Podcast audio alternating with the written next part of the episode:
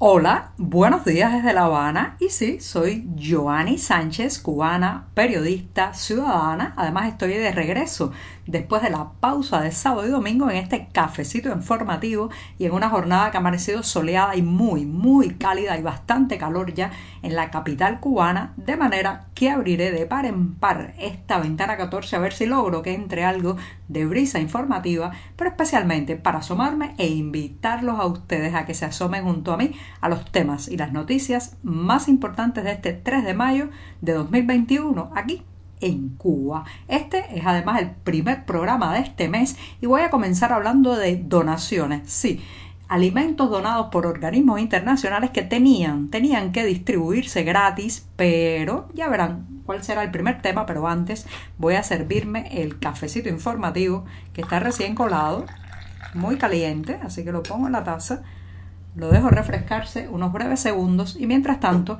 les comento los titulares de este lunes. Ya les adelantaba que iba a empezar hablando de donativos. Sí, el escándalo de las donaciones vendidas. Ya verán por qué a partir de un aceite que se ha empezado a comercializar en el mercado racionado cubano y que debió, debió, debió haber sido distribuido de manera gratuita. ¿Qué hay detrás de estas irregularidades? Será la pregunta que intentaré responder en el primer momento de este programa. También activistas reclaman una fe de vida del artista Luis Manuel Otero Alcántara, que como saben en la madrugada del domingo fue sacado de su casa y llevado a un centro hospitalario con muchas preguntas y muchas dudas alrededor de cuál es su situación actualmente. Mientras tanto, multas a los padres que sus hijos no copien las teleclases. Son reportes que nos llegan desde el oriente del país. Parece que las penalizaciones serán de más de dos mil pesos cubanos. Y por último, estamos en el Día Mundial de la Libertad de Prensa. ¿Qué decirles en una jornada como esta?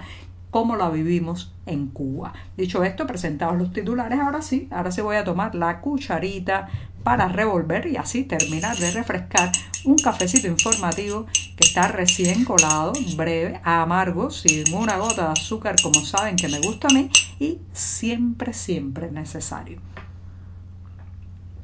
Después de este sorbito, un buchito largo de café, es lunes, la semana editorial recién comienza y hay muchísimo trabajo en la redacción del diario digital 14medio.com que justamente los iba a invitar a que pasen por nuestras páginas y ahí podrán ampliar muchos de estos temas y la mayoría de estas noticias. Ya sabes, si vive en Cuba, tendrá que echar mano de un proxy anónimo o de un servicio de VPN para saltarse la censura en los servidores nacionales.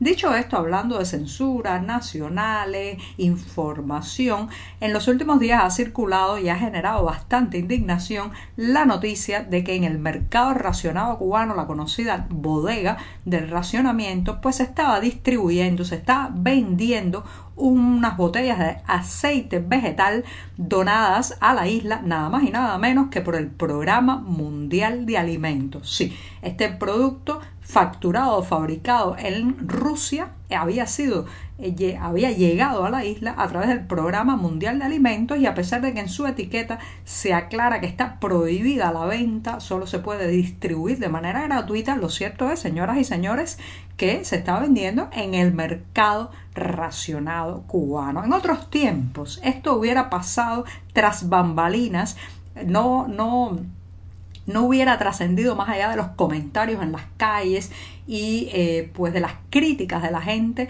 eh, ya a nivel familiar, a nivel de amigos, quizás en alguna discusión personal. Pero gracias a las redes sociales, gracias al acceso a Internet, pues estas cosas empiezan a denunciarse ya con imágenes con precisión de dónde fue que se cometió esta irregularidad de vender un producto que se entregó a las autoridades cubanas para su distribución gratuita entre la población, una población que además está siendo golpeadísima por la crisis, no solamente que tiene que ver con el desabastecimiento, sino también con el, alza de los precios, la degradación del nivel de vida para miles y millones de familias en esta isla. Y entonces este producto que debería ser entregado gratuitamente a los más vulnerables, a los cubanos más pobres, a esas familias que no logran hacerse con el producto por sus elevados precios en las tiendas en divisas o en los mercados en pesos cubanos, bueno pues en realidad se está vendiendo en el mercado racionado en las bodegas de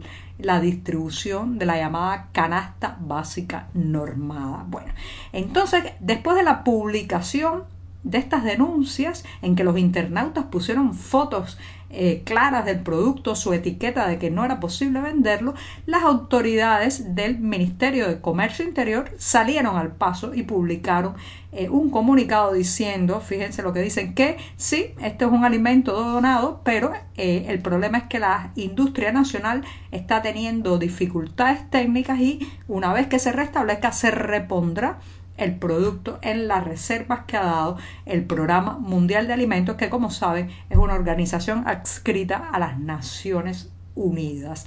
¿Quién, quién en primer lugar se va a creer esto? De que ahora lo están vendiendo y después lo van a reponer con la eh, producción nacional. ¿Quién va a velar porque eso realmente se haga y no se quede en, la letra eh, mojada del comunicado del Ministerio de Comercio Interior? ¿Qué hay detrás de estas prácticas? Señoras y señores, esto no es nuevo.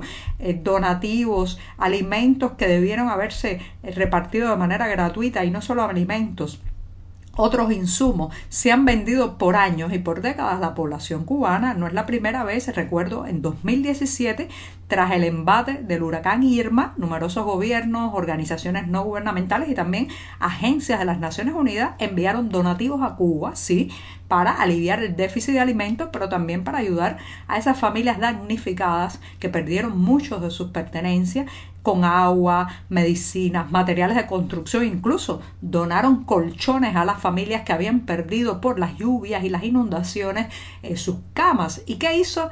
¿Qué hicieron las autoridades cubanas? Vendieron muchos de esos colchones, fogones y hasta el carbón se lo vendieron a los damnificados. Así que no es la primera vez y detrás de esto, ¿saben qué hay? La falta de transparencia, la eh, eh, imposibilidad de cuestionar y de pedirle que rinda cuentas al poder en Cuba. Al final, todo está dado por el centralismo que hace que estas organizaciones internacionales, muchas de ellas afiliadas a Naciones Unidas, tengan que entregar los donativos a las autoridades, al régimen, al gobierno cubano que no admite ni tolera ni permite supervisión alguna. La falta de transparencia, el secretismo, el centralismo y el autoritarismo con el que se manejan estos donativos provoca este tipo de incidentes y de irregularidades que se ha dado con el aceite ruso donado por el Fondo Mundial de Alimentos a la isla que debió haberse distribuido gratuitamente, pero está, está a la venta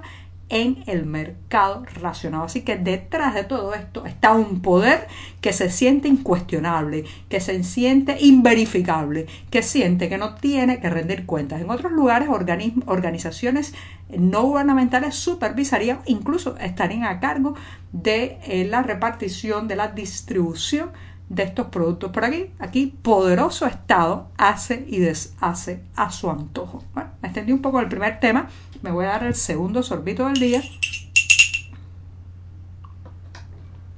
Muy bueno el café, amargo, sigue un poco caliente.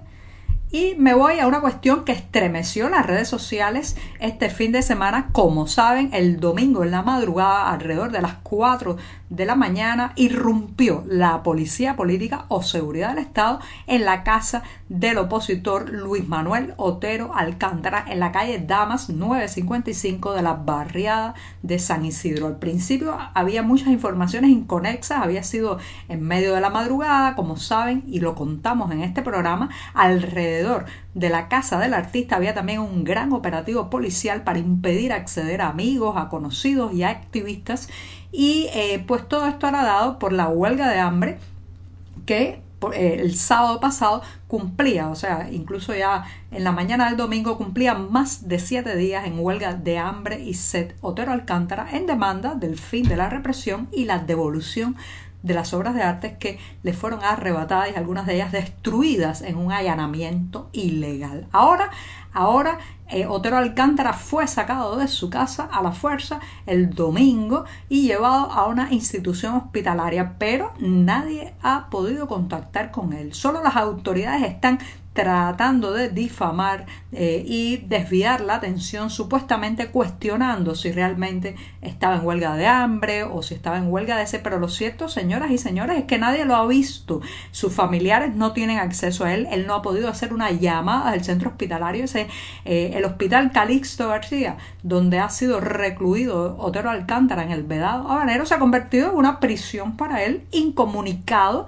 No hay una fe de vida de que esté allí y que esté eh, consciente. Entonces, claro está, muchos amigos, otros artistas, activistas de todos los colores están pidiendo que eh, por favor, le muestren una fe de vida de Otero Alcántara. ¿Qué, ha hecho, ¿Qué han hecho las autoridades? Lo que saben hacer el fusilamiento de la reputación, publicando supuesta, una supuesta analítica sanguínea de Otero Alcántara para intentar eh, pues negar que estuviera en huelga de hambre. Señoras y señores, ¿en qué país un régimen, un gobierno, las autoridades sanitarias tienen el derecho hacer público los detalles de la historia clínica de un paciente. Eso ustedes saben qué cosa es la violación del juramento hipocrático. Los médicos, las autoridades médicas no están, no tienen potestad, no tienen derecho a hacer público ningún detalle de la historia clínica de un paciente. Así que ya por ahí, más el encierro, el silenciamiento, el no permitir a Otero Alcántara